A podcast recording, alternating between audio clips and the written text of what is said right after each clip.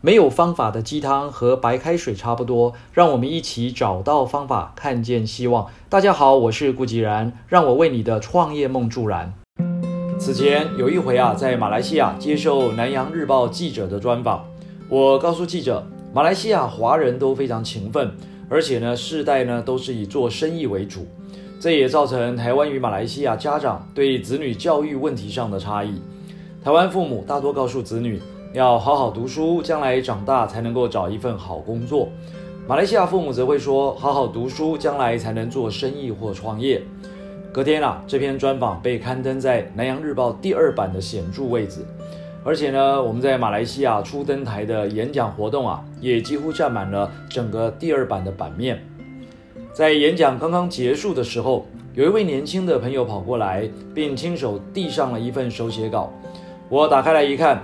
字迹有点歪歪扭扭的，显然这位年轻人很努力的想用中文来书写表达。定神细读之后啊，才明白他是想请教有关年轻人如何创业的事。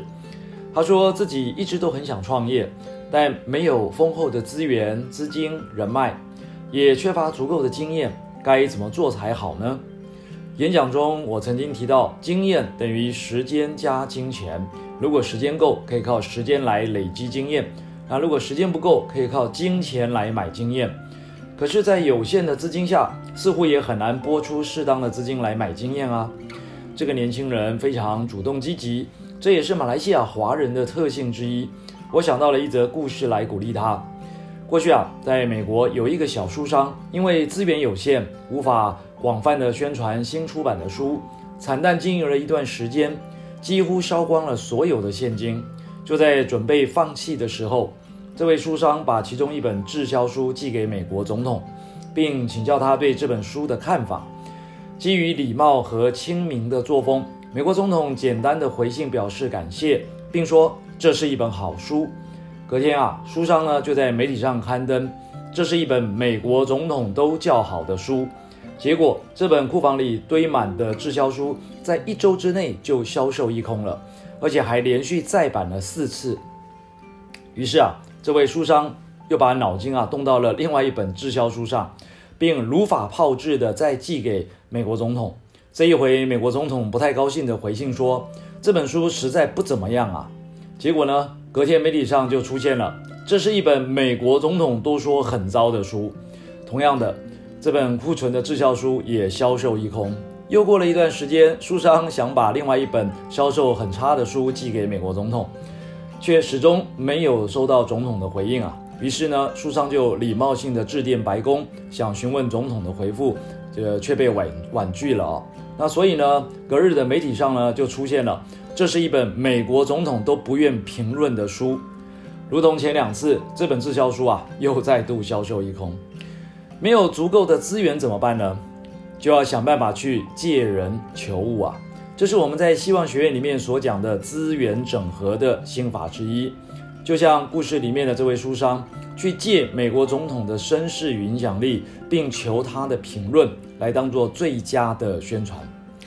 不仅仅是这位年轻人，在马来西亚接着登场的初阶课程，也有好几位年轻人跑来请教各种创业的问题。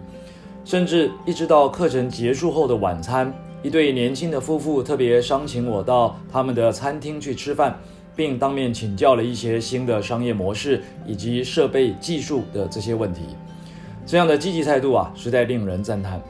除了找资源之外，昨日在高雄艺大刚刚结束的三天生命的震动与觉醒课程，也有不少学员啊，在课程的空档跑来问我，要怎样才能克服恐惧。可见，恐惧、害怕是我们很多人的困扰。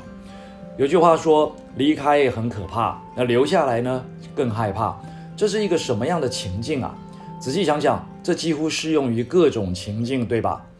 举例来说，当我们面向未知的时候，会有一种期待的喜悦，加上害怕的恐惧，因为呢，一切都是未知，一切也都充满期待。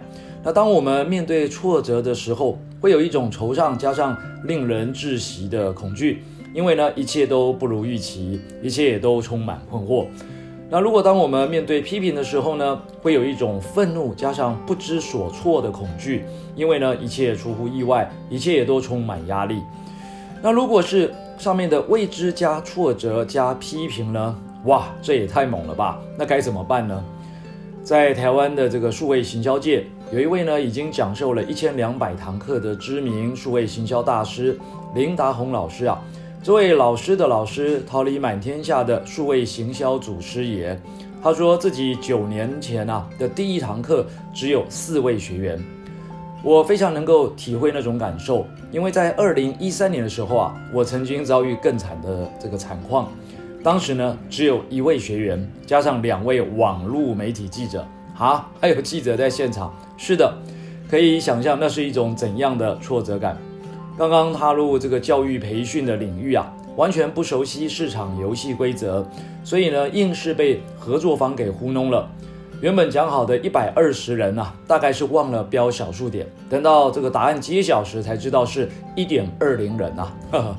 面对记者的这个尖酸提问，我应该要选择离开、谢责还是咆哮？不，这些啊都没办法改变事实了。马云曾说，创业呢是一种这个长跑。有时候呢，你要学会跪着才能求生存下去。现场，我告诉记者，这是一个百分百的失误，坦白检讨说明失误的原因，并感谢他们，也向他们致歉，让他们白跑了一趟。大概是出于同情心吧。这位女记者忽然问我愿不愿意接受专访，于是呢，要求随行的摄影师架好摄影机，我就和另外一位讲师啊并排而坐，接受记者的访问。